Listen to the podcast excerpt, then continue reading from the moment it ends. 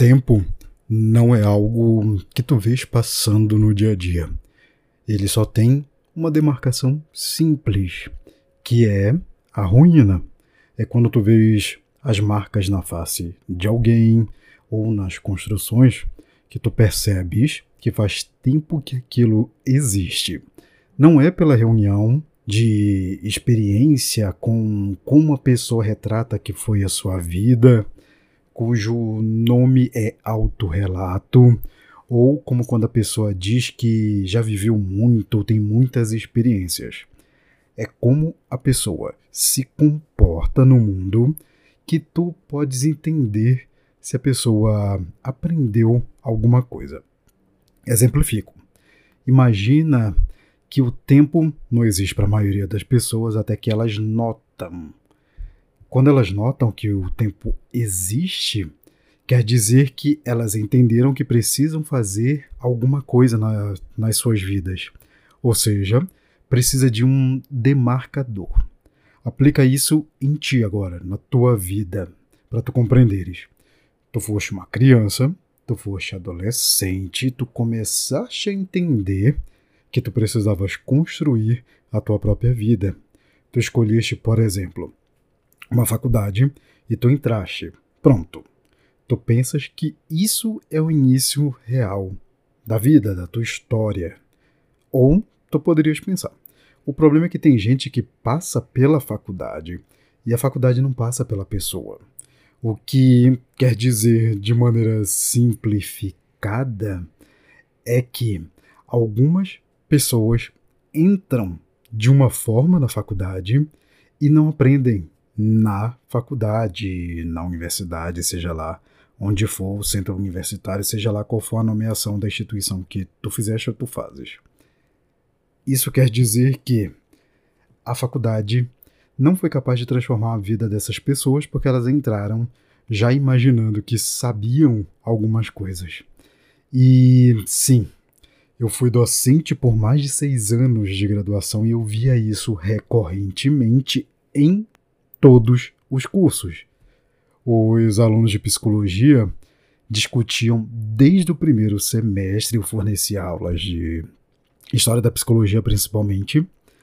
Desde o primeiro semestre, eles já diziam que sabiam como eram as pessoas e o ser humano. É como se eu estivesse fazendo o favor de contar para eles um pouco de curiosidade, mas eles já sabiam e eles sabiam que era diferente daquilo que eu estava falando informavam, alguns deles inclusive, que as teorias da psicologia não se aplicavam a elas, eram moças que geralmente falavam isso, na mulher que geralmente discute. Da mesma forma acontece ou acontecia em pedagogia. A maioria dos alunos me odiava e discutia dizendo que o ser humano era capaz de tudo e qualquer coisa. Só que os meus próprios alunos de pedagogia não eram capazes de só silenciar e aprender. Lembrando que era o curso de pedagogia que eu estou te fazendo agora, a comparação. E eles diziam isso informando ainda que o ser humano era muito mais que qualquer animal. Ou seja, as pessoas que estavam gritando que tinham razão e muitas das vezes gritaram mesmo, bateram a porta. Gritando que tem razão, estavam dizendo que eram mais ou eram diferentes, ou eram melhores que qualquer outro animal que pode ser treinado. E é até por isso que eu utilizo a nomeação treinamento de pessoas, para que as pessoas não se sintam especiais. Elas podem se tornar com o passar do tempo, mas isso é uma outra discussão. Então, claro que as pessoas, quando elas se revoltam, elas não possuem argumentos. Dado que as pessoas que acreditam em alguma coisa, que possuem crenças, elas nunca possuem argumento algum, por isso o nome é crença. Crença é baseada no que a pessoa sente em relação a uma determinada temática, uma determinada pessoa, e não precisa de suporte extra ou real. Então, na realidade, as pessoas não precisam de argumentos para sustentar aquilo que elas acreditam. E só existe um argumento para esse tipo de coisa que é nomeada comumente sob o nome de fé. E o argumento único para fé, crença, expectativa, seja lá qual for o nome que tu deres, dá para trocar tudo isso um pelo outro, é um simples argumento: medo. Sim, eu sei que dói, todavia eu preciso que tu continues me acompanhando. E esse é o primeiro exercício desse podcast da destruição, episódio 16, que é o último da série Tempo, cujo título é, deste episódio, Tempo e Renúncia. Agora posso me apresentar. Olá, sou Abraão, docente de pós-graduação, mestre em psicologia e treinador de pessoas. Caso tu tenhas entrado em contato com esse episódio de maneira aleatória ou não faças ideia do que eu posso realizar ou realizo na vida das pessoas, é simples. Eu te oferto a realidade do mundo, onde humanos não são capazes de tudo e não são especiais, onde palavras ou crenças não mudam coisa alguma no mundo. Elas, as palavras, fazem exatamente o oposto. Elas te impedem de mudar. Por isso que muitas pessoas dizem que querem emagrecer, todavia encontram desculpas o tempo todo naquilo que acreditam para falhar. Como quando a pessoa informa que tem compulsão. E geralmente não tem. Na verdade, nenhum dos casos que eu tratei, a pessoa chegou informando que tem compulsão, tinha. Principalmente quando ela informa que come determinadas coisas para se sentir bem. Quem faz isso? Qualquer criança birrenta faz a mesma coisa e a criança tem compulsão? Não. Ou ainda, quando o sujeito diz que não pode treinar, mas ele diz que ama treinar, só que ele teve um dia estressante por causa disso ele não pode treinar. Mas é uma coisa que ele ama. Eu junto todas essas crenças humanas, unificando-as, que eu chamo objetivamente de astrologia comportamental, tu pode ver no meu Instagram.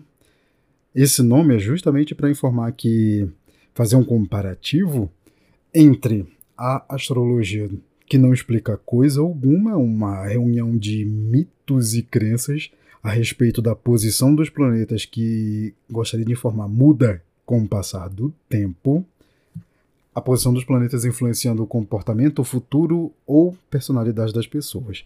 É tudo a mesma coisa, só que aplicado na área comportamental. As crenças humanas são isso, são achismos a respeito do que ou quando as pessoas serão determinada coisa. Enfim, tudo aquilo que tu acreditas que tu és, e mais ainda, tudo aquilo que tu tens expectativa junto eu reúno num treinamento para que eu possa destruir tudo isso.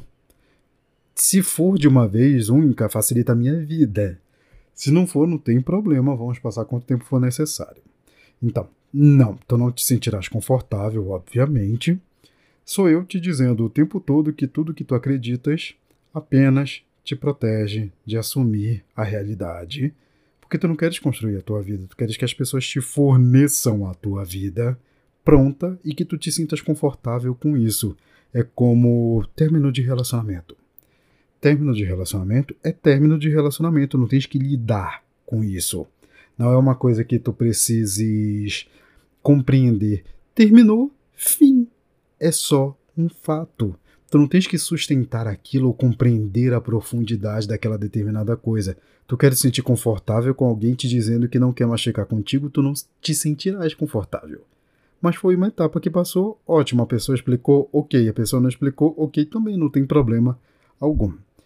Então, é normal que meus alunos me odeiem por bastante tempo e vão me odiar mais e me odeiam geralmente mais porque eles entendem que eu tenho razão.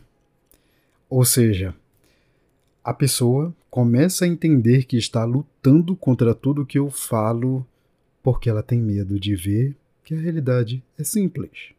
Entendes? Porque diferente de qualquer outro profissional na Terra, eu construí a minha profissão. E eu não preciso ficar lutando para que me aceitem. Eu me fiz necessário para quem puder ler, ouvir ou me ver relatando que eu posso mudar na tua vida, no caso, já que eu estou falando contigo. Tu só precisas desistir de lutar com as palavras e desejar ser algo que tu não és. Muitas pessoas chegam comigo o tempo todo dizendo que são muito dedicadas, que são aplicadas, que querem ser referência e não sabem nem o que estão falando, não tem definição para coisa alguma do que falam. Enfim, o importante é como acontece no dia a dia, no senso comum, as pessoas ficam dizendo que são resilientes, guerreiros, são pessoas únicas e substituíveis, e é apenas isso que eu faço. Eu preciso assassinar essa criança que briga para sobreviver e fica gritando o tempo todo que precisa de conforto, que precisa entender as coisas, que é o que a maioria dos meus alunos aparece em primeiro plano. E eu termino essa apresentação delongada te informando algo que eu cunhei, que eu ensino diariamente aos meus alunos, meus seguidores, quem participa dos meus projetos, e que eu preciso que tu ouças, mesmo que tu não aceites. Tu só tens duas coisas na vida: corpo e tempo. Tu és aquilo que tu gastas o teu tempo para imprimir no teu corpo. Seja com treinamento físico, seja com aprendizado de temas complexos, com matemática, seja lá o que for, isso fica impresso no teu corpo. Eu só quero te recordar, caso tu estejas reclamando que não é assim, teu cérebro faz parte do teu corpo, as memórias que tu tens nele foram tuas que tu repetiste por muito tempo, o que inclui o conhecimento complexo, seja científico, filosófico, religioso, seja lá qual for. Está impresso em ti. Então, sim, tu continuas gastando o teu tempo imprimindo coisas no teu corpo. Não importa o que tu fazes. São esses os únicos elementos que tu podes manipular e que tu levarás por toda a tua história. Então, apresentação realizada e tudo relacionado à condição humana, de maneira simplificada, é claro, volta comigo para a temática de maneira objetiva. A vida humana não é diferente e nem mais valiosa que qualquer outra vida. Ou é? Tens uma posição com relação a isso? O problema dessa minha pergunta propositadamente ardilosa é que tu prestes atenção e digas que vale mais. Se tu dizes que vale mais, tu perceberás depois que não tem sentido algum, a não ser que tu tenhas uma ideia de valor diferente para justificar por que a tua vida vale mais que a vida de qualquer outro animal. E o valor diferente apenas existe se tu acredita que tu foste criado com um propósito. Mas este propósito não foi te dito e tu tens de encontrar. E alguém, seja lá qual for a entidade que te deu o propósito, se diverte contigo buscando alguma coisa que, se existisse, tu poderias conhecer, correto? Ou ele poderia te contar. E se o caminho até esse propósito é o teu teste e ele sabe todas as coisas, quer dizer que ele sabe quando alguém não encontrará. Nesse caso, quando ele já sabe que a pessoa não encontrará, ele vai dizer para a pessoa? Provavelmente não, correto? Então, é uma enorme discussão religiosa. Eu sei que eu te envolvi para que tu comeces a entender que fé é medo. Tu acreditas em uma dezena de coisas porque tu tens medo de não ser especial, de não ter pessoa alguma cuidando de ti. E mais grave ainda para a maioria é tu teres de procurar o teu propósito é algo desesperador, porque nem metodologia existe com relação a isso. E não é apenas fé. Essa é uma gigantesca discussão que eu posso passar dias falando, que é fé e sentimento.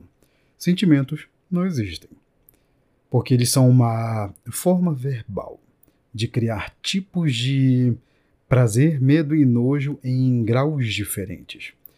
Tu já sabes sobre isso, se tu acompanhas o meu trabalho, que os mesmos centros de prazer que são ativados, os principais, óbvio que existem variações. Os principais ativados durante o contato sexual estão também presentes durante a alimentação, durante a aposta, que é o comportamento muito estudado na psicologia, principalmente na psicopatologia, com relação à aposta online ou aposta em cassinos, o hábito de apostar, bem como em videogame, na ingestão de drogas e assim por diante. O que difere esses prazeres do meu exemplo agora é o quão dependente e o quão bem aceito ele é socialmente. Por exemplo, imagina que tu encontras profissionais que podem te orientar como diminuir gradativamente tua ingestão calórica e começar a prática de exercício físico e resolução de problemas no teu dia a dia. Seria fenomenal, correto? Tens a oportunidade então de saber que eu estou fazendo exatamente isso com cinco diferentes equipes para diferentes públicos e problemas. Enfim, essa foi só uma apresentação, só que eu posso e estou fazendo isso o tempo todo em todas as redes sociais que eu tenho, que é te apresentar o mundo de maneira simplificada. Enfim, o alimento não pode ser viciante porque ele é necessário. Ou seja, não existe vício alimentar. Isso é uma discussão enorme na literatura que não tem base alguma para dizer o que é vício e o que não é. Enfim, já estou te contando que a proposição que estou te apresentando, e também está presente na minha teoria de tudo do comportamento humano, é que alimento não é viciante e fim. Isso faz parte só de uma das posições dessa discussão toda. Enfim, assim como já se discutiu previamente sobre a dependência do uso recorrente de inalação de oxigênio nas baladas da Europa nos anos 2012 a 2014. Aparecia bastante na televisão e isso era motivo de preocupação porque as pessoas estavam evitando utilizar maconha, cocaína e, inclusive, álcool para utilizar oxigênio. Não faço ideia se tu já experimentaste oxigênio durante um momento com luz estroboscópica tocando. Já experimentei a maior parte das coisas possíveis na face da Terra. É gelado? Discretamente prazeroso, mas não é nada absurdo. Então, isso ocorria nas baladas, na presença dos amigos, parcerias, seja lá o que for os nomes que os europeus usam para isso. Ninguém furtava. Contudo, o spray era vendido no spray colorido na Europa. Pelo menos os que eu vi. Colorido para acordar Conhece alguém que te disse: Ah, eu levantei e fez um relato escondido com a face em pixels, dizendo que levantou já desesperado para usar um spray de oxigênio para poder fazer alguma coisa depois? Não. Todavia, usar algo com os amigos é como toda desculpa que pessoas usam recorrentemente para fugir do cardápio. Ai, eu preciso formar belos momentos com a família. E para a maioria das pessoas, inclusive profissionais da nutrição, isso quer dizer comer. Presta atenção como isso é tenebroso.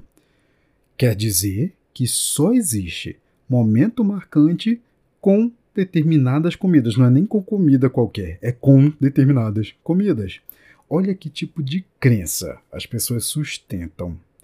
Repito, as pessoas, incluindo profissionais, para justificar as próprias falhas ou diminuir a gravidade delas. E não é algo, como direi, desastroso. É compreensível, pelo menos do ponto de vista meu enquanto treinador de pessoas. Tu não foste ensinado ou ensinada que tu tens um tempo limitado. E o pior, tu não sabes quanto tempo tu tens. Na vida, eu quero dizer. E, por tu não saberes, tu tentas tudo e qualquer coisa. Desde dormir muito, que tem gente que diz, não, eu tenho que valorizar meu sono, meu sono é fundamental, até passar dias viajando sem programação alguma ou sem meta alguma só porque quis viajar. Apenas porque tu pode ser uma dessas pessoas que diz que precisa descansar E o que tu fazes nessas viagens que tu precisas descansar? Tu cansas, presta atenção. Tu te lotas de coisas em férias e a desculpa era repousar, por isso tu foste para as férias. Todavia, se tu notares, agora não é repousar que tu queres quando tu estás em férias, como algumas pessoas dizem. É te livrar daquilo que limita a tua vida. Nesse caso, é aquilo que as pessoas chamam com péssima conotação, como se fosse uma coisa tenebrosa, que é trabalho. Como se fosse uma obrigação, um fardo, uma coisa terrível. E eu entendo. A maioria das pessoas não faz o que escolheu para a vida, só faz o que pensa que seria agradável, ou pelo menos parte daquilo seria agradável. Ou, em outros casos, tem alunos que já admitiram isso, que só fazem por dinheiro. Ok, se é uma etapa do teu caminho que tu precisas reunir renda para chegar em determinado lugar, ok, faz parte. Então tu não irias desanimar porque tu sabes que é só uma etapa. Como eu fui incentivado na infância e aprendi a dizer que gostaria de ser advogado. Até chegar no primeiro ano do ensino médio e eu descobri que a solução que advogado encontra na vida das pessoas, isso foi como eu entendi na época, dependia da lei que outras pessoas elaboravam. E qual era o critério para a elaboração das leis? Ah, eles queriam. Simples. Não tinha um critério objetivo para formular leis e o advogado, ou eu no caso, se continuasse interessado em direito, não tinha coisa alguma que eu pudesse fazer para resolver a vida das pessoas fora daquilo que já estava prescrito. Olha que absurdo. Enfim, eu desisti. Todavia, eu não fiquei perdido depois do primeiro ano do ensino médio. Eu faria simplesmente aquilo que eu sabia fazer. Eu continuei estudando e eu era insuportável eu disputava os primeiros lugares das notas da escola. Era quem eu era. Ponto. Aquele sujeito obeso que estudava, orava, eu era religioso na época, e competia com as pessoas por quantidade de aprendizado. Não tinha coisa alguma profunda e eu não precisava me sentir completo. Tem essa conversa que as pessoas dizem que hoje precisam se sentir completas com outras pessoas, ou consigo mesmo, ou com o seu aprendizado. Não tinha nada disso. Eu era obeso. Fim. Eu não era engraçado. Eu só era competitivo. O que diabos eu gostaria de ser preenchido? Eu já tinha bastante gordura, não precisava de preenchimento de coisa alguma. Ok, agora, além da fofoca, eu preciso te ensinar uma coisa. O que limitava a minha vida não perturbava, não me causava desespero. Eu sabia quem eu era, o que eu era. Assim eu não tinha expectativa. As demais pessoas tinham o que eu iria passar em qualquer universidade. Eu não precisava achar coisa alguma. Eu tinha escolhido estudar, era divertido para mim aprender na época, ok que era divertido acumular conhecimentos gerais e depois eu tive que ir afunilando para conhecimentos específicos. Isso mudou no ensino superior, quando eu precisei limitar a minha vida até aprender algo fenomenal com o meu orientador de bolsa de pesquisa no final do primeiro semestre de psicologia. Eu aprendi a coisa mais simples da face da Terra eu era um retardado na escrita científica e, segundo ele, estava mais perto de um romancista, qual se tornou então o meu desafio. Escrever de tal forma adequadamente um relatório que ele aceitasse. Era só essa a meta. Eu não queria ser referência, não era passar na disciplina. E a disciplina era de psicologia experimental. Então, não era passar, não era tirar 10, não era ser referência, não era nada disso. Eu nunca tive essas palavras que as pessoas enfeitam hoje em dia. Pois é, eu só precisava que ele recebesse sem rir e sem devolver o meu trabalho. Simples. Só foram necessárias, então, 10 correções. Minhas completas, o que não era só minha, era junto com um amigo meu na época, que eu chamo até hoje de irmão. Ou seja, eu fiz 11 vezes um relatório. A primeira, que ele riu, e as outras 10 versões. Só que todo mundo já tinha conseguido correção. E eu não. O retardado aqui que vos fala não conseguia nem ter o trabalho digno de avaliação completa. E não, não era injustiça. Foi exatamente ele ser assim que modelou a minha vida toda para eu ser três vezes mais exigente que ele. Que eu faço então? Observar variáveis, descrever condições, medir essas condições e categorizar aquilo que eu percebo do comportamento humano. Foi isso que se tornou a minha vida e depois a minha própria proposição teórica. Enfim, então eu tornei minha vida simples: destruir sentimentos, construir objetivos e treinar pessoas. Eu renunciei a tudo e qualquer coisa para realizar só isso o tempo todo da minha vida. Não, não estou dizendo que tu deverás fazer a mesma coisa, só estou te informando que eu gastei o meu tempo que junto com o meu corpo, lembra-te, é tudo o que eu tenho, que eu te ensino que tu tens. Há vários episódios, inclusive nesse mesmo.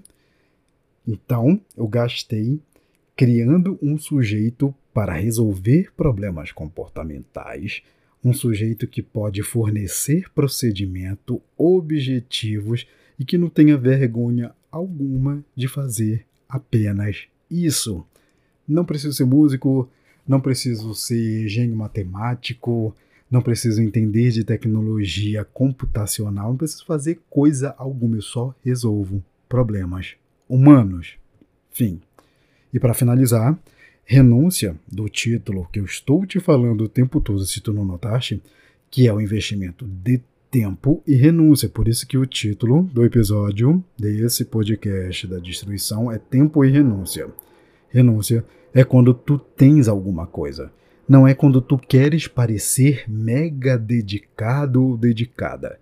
E essa palavra é insuportável e é repetida como se fosse uma magia transcendental. É só uma palavra. Então, tu não abriste mão do teu sono para estudar. Tu poderás dormir em outras condições.